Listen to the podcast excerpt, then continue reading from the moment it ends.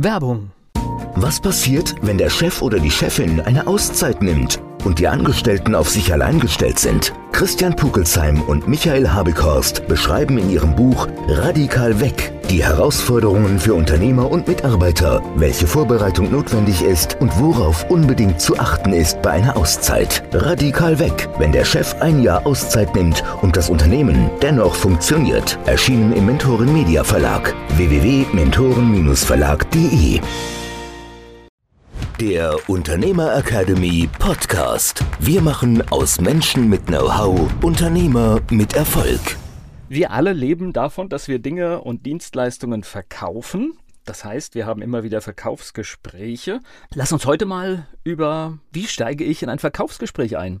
Ich würde es ein bisschen reduzieren, weil sonst wird unsere Podcast-Folge heute sehr, sehr lang, weil es gibt natürlich tolle Bücher, kann ich zum Beispiel empfehlen, den Klaus J. Fink, der dazu tolle Bücher geschrieben hat, aber die, da gibt es auch jede Menge Videos und und und. Wie fängt man ein Verkaufsgespräch an? Also vielleicht sagen wir mal, wie fängt man es nicht an? Ja, wenn du in einen Laden reinkommst, willst du wirklich damit angesprochen werden, kann ich Ihnen helfen? Und ich sage dann oft, naja, mir ist nicht mehr zu helfen.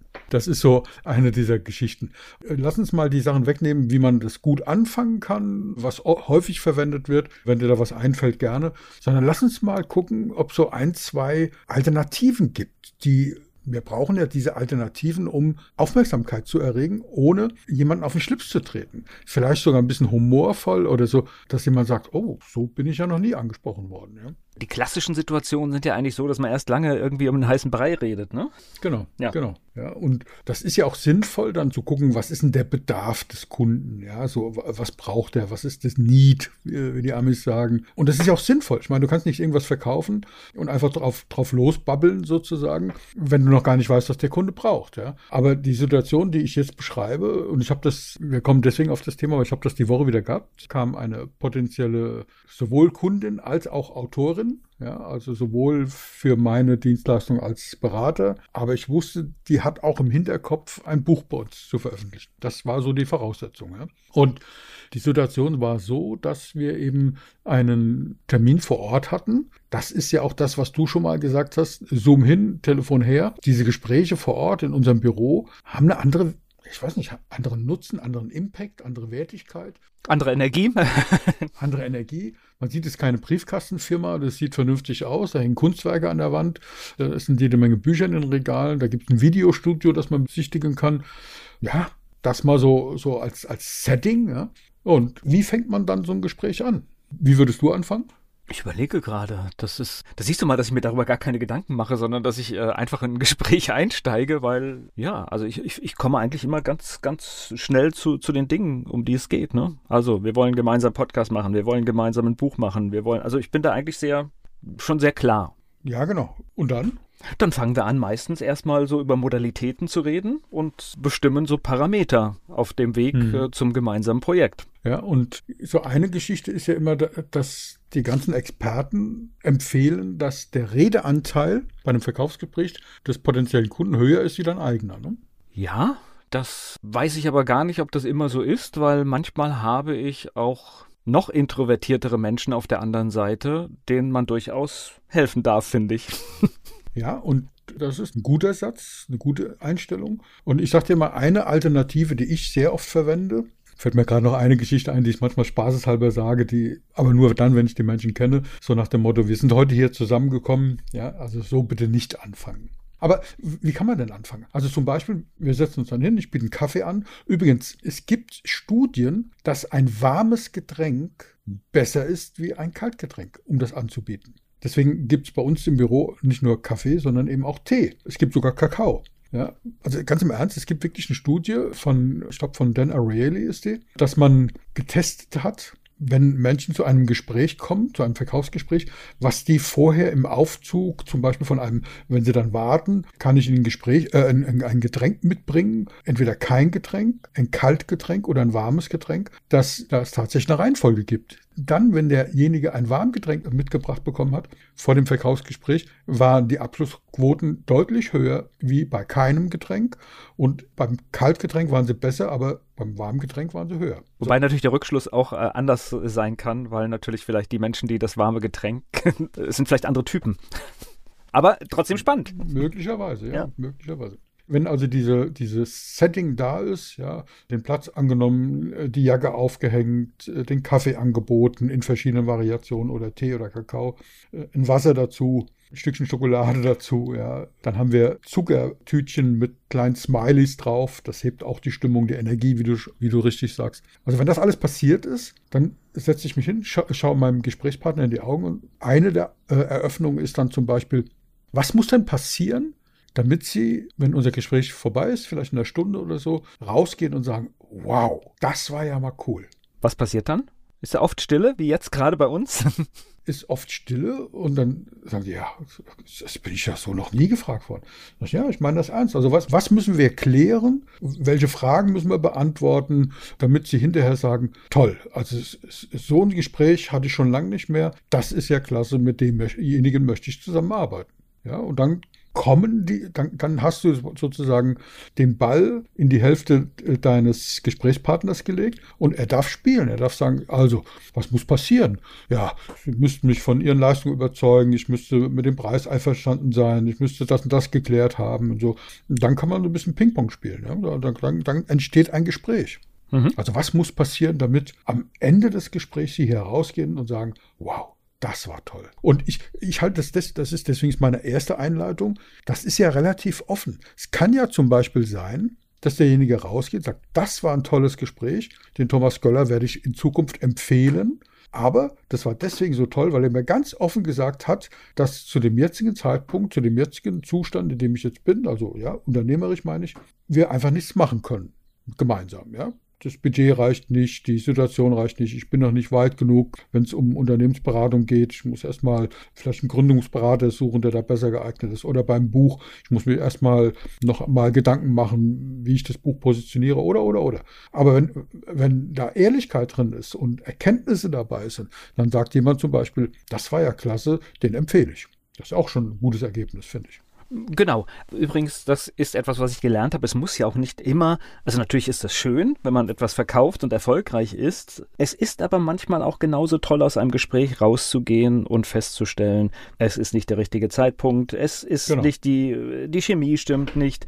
All das, auch das spart sehr viel Geld. Also deswegen bin immer vorsichtig, so Erfolg und Nicht-Erfolg zu werten. Genau. Manchmal ist auch etwas, was nicht zusammenkommt, trotzdem erfolgreich. Naja, vor allen Dingen, was noch nicht zusammenkommt. Mhm. Weil erstens mal kann das sein, dass er nach zwei Jahren anruft und sagt, das Gespräch damals war so toll, sie waren so ehrlich und wollten mir dann nichts mit aller Gewalt verkaufen, sondern haben gesagt, du hast noch das und das zu tun oder die und die Erfahrung zu machen. Erstmal kommt er, da habe ich auch schon oft erlebt, dass die Leute dann zurückkommen, ja, wenn, wenn, wenn die Randbedingungen passen oder dass sie eben Empfehlungen aussprechen. Auch das ist extrem wertvoll und ein großer Erfolg dann schauen wir mal, gibt es noch was? Also es gibt noch eine direkte Art, direktere Art und Weise, dass ich keine Frage stelle, sondern eine Aussage mache. Und die Aussage, wir, set, wir setzen also wieder gleiches Setting, ja, mit einem Kaffee.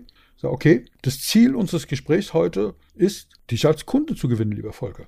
Wow, das sitzt. ja, die Leute gucken dann oft und, und sagen, boah, so hat bei mir noch nie ein Verkaufsgespräch anzufangen, angefangen. Aber, aber eigentlich ist es das doch, oder? Naja, es ist erstmal ganz große Ehrlichkeit auf dem Tisch, ne? Eben. Und, und ich habe äh, die Woche, deswegen komme ich drauf, deswegen haben wir das hier mal auf Tablett gebracht. So habe ich das Gespräch angefangen, ja. Ich kannte die Dame schon, du kennst sie auch, ja. Wir haben uns schon bei Veranstaltungen gesehen und so, haben dort eben auch den Termin ausgemacht. Ja, und der Termin war eben, und dann haben wir uns hingesetzt und habe gesagt, also okay, mein Ziel ist, sie heute als Kunde zu gewinnen. Was muss passieren? Was muss also in dem Gespräch passieren? Was müssen wir klären, damit das klappt? Ich finde das eine gute Strategie. Also das ist eine völlig neue Alternative, weil letztendlich, also Ehrlichkeit hatten wir schon gesagt, und es ist alles auf dem Tisch. Es ist alles auf dem Tisch, ja. Und man redet nicht um einen heißen Brei rum. Und ich, ich finde das wirklich eine, eine, eine spannende Idee, solche alternativen Eröffnungen. Und witzigerweise, ich mache das schon sehr lange. Und ich habe vor ein paar Tagen auf, ich glaube, es war Facebook oder LinkedIn, weiß ich nicht mehr, eine Anzeige gesehen. Oder war es vielleicht sogar YouTube? Jedenfalls eine Videoanzeige. Und diese Videoanzeige von einem Amerikaner startet mit den Worten, ich übersetze es jetzt mal, das ist eine Anzeige. This is an ad, sagt er. Das sind die ersten Worte, die der sagt. This is an ad. Und der thematisiert das eben in, in seinem Ding, dass er sagt, warum reden wir immer den heißen Brei herum? Wenn du Nutzen bringst, wenn du die Zielgruppe richtig ansprichst und wenn, wenn du, wenn der versteht, dass das wertvoll ist, dann darfst du sagen, jawohl, das ist eine Verkaufsanzeige. Nein, es gehört zu den Dingen, ich habe mir das ja in diesem Jahr vorgenommen, dass man auch immer sagt, ja, ich, man, man kann mich buchen, ja, ich verkaufe Bücher. Also das habe ich mir vorgenommen, weil oft macht man ganz tolle Veranstaltungen, ganz tolle Formate und vergisst diese Dinge zu erwähnen und man geht, oder ich bin immer davon ausgegangen, das weiß jeder selbstverständlich, dass man zum Beispiel bei einer Veranstaltung von uns auch das Buch äh, kaufen kann. Nein, es ist nicht selbstverständlich. Es ist für mich selbstverständlich, aber nicht für die 30, 40 Personen, die dort sind. Naja, weiß ich gar nicht, ob das mit dem Wort selbstverständlich richtig beschrieben ist. Ich glaube, also dein Vornehmen, Vorhaben sozusagen ist sicherlich extrem sinnvoll. Ich glaube, dass es aber mit was anderem zusammenhängt. Nämlich, ich glaube nicht, dass da einer denkt, er kann das da nicht kaufen, sondern es ist einfach diese, diese Trägheit ist das falsche Wort, weil es ein bisschen negativ ist. Diese wir brauchen einen Anstoß. In der Werbung, auch äh, online, heißt das einfach, wir brauchen ein Call to Action, brauchen eine Aufforderung, dass jemand sagt, ah ja, stimmt, das könnte ich jetzt auch hier machen, ja. Und wenn wir das dann noch ausschmücken mit, und wenn Sie es jetzt hier heute kaufen, kriegen Sie das Hörbuch für einen Sonderpreis oder äh, handsigniert von, von dem Autor oder äh, keine Ahnung, irgendein Goodie mit dabei, ja, das darf dann auch sein. Aber dieses Call to Action, das ist eben auch wichtig. Und wenn man vorher sagt, this is an ad oder mein Ziel ist es heute, sie als Kunde zu gewinnen. Und man hat dann alles und dann eben ergänzt, was muss also in unserem Gespräch passieren, dass das klappt. Dann kann man hinterher sagen, okay, wir haben das jetzt geklärt. Haben wir einen Deal? Ja, okay, also, muss man sich dann auch trauen, ne? Das ist auch ein bisschen, da sind wir wieder bei dem Grundsatz des Mutes, ne? Das heißt, auch das gehört dann klar ausgesprochen, wenn man so anfängt. Warum verwendest du das Wort, muss man sich trauen, also trauen? Äh, also, das bedeutet ja, dass, dass man da irgendwie. Angst naja, also das ist, äh, ich, ich glaube, das oder ist. Respekt? Ich, na, ich glaube, das kennt schon jeder, dass äh, die, die entscheidende, also ich, das hast du doch auch schon erlebt in Meetings, dass die entscheidende Frage oft dann nicht gestellt wird, dass auf einmal diese, mhm. diese Stille passiert, diese Ruhe und genau, und, und in diesem Moment muss man dann klar artikulieren. Und die, die einzige Frage, die da berechtigt ist, ist, bist du davon überzeugt, dass dein Produkt, dein Angebot, was auch immer, dem Kunden nutzt? Ich finde, du musst also, ja überzeugt sein, weil sonst dürftest du da gar nicht sitzen.